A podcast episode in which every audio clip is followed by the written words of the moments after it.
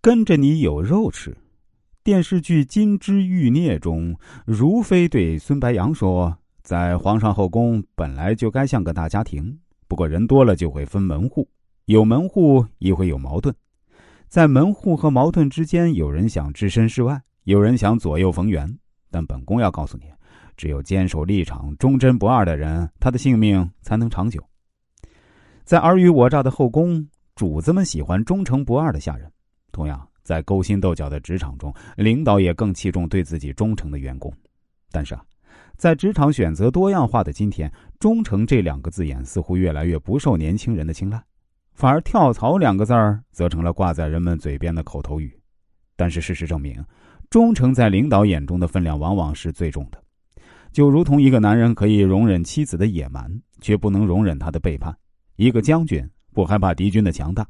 却害怕祸起萧墙，出现泄密的内奸。一个领导可以原谅底下员工的工作失误，却绝对不会原谅员工吃里扒外。在公司里啊，领导需要的人包括两类：一类是能干活的，一类是忠诚于他的。但是，如果你仅仅只是个干活而看不出对他多忠诚的人，你一定没有太大晋升的机会。如果你对他忠诚不二，却没有很强的业务能力，没关系，晋升的机会也会有。所以啊，在领导眼中，有时候啊，忠诚比能力更稀缺。忠诚近来啊，被包装成不同的字眼：诚信、主人翁精神、责任等等。但是，不管形势如何变化，对老板忠心始终是他最核心的内容。在领导眼中啊，忠诚的员工不仅是自己利益的创造者，更是公司在暴风雨时的避风港湾。他们都知道自己辛苦建立起来的基业，如果交给一个不忠于自己的人，他受到的损失要远远大于任用一个能力稍低但绝对忠诚的人。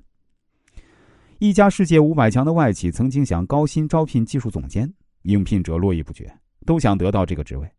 第一轮笔试时，应聘者都发现试卷里有这么一道题：你曾经任职过的企业经营成功的诀窍是什么？核心技术是什么？看到这个考题，大家都犹豫了。核心技术是公司生存的资本，作为技术人员，是绝对不应该透露这些的。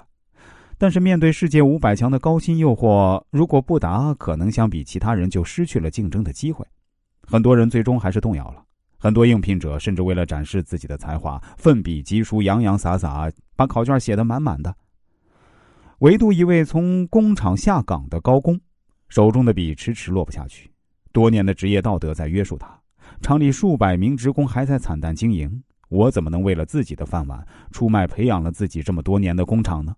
他思前想后，在简单的留下“无可奉告”四个字后，毅然走出了考场。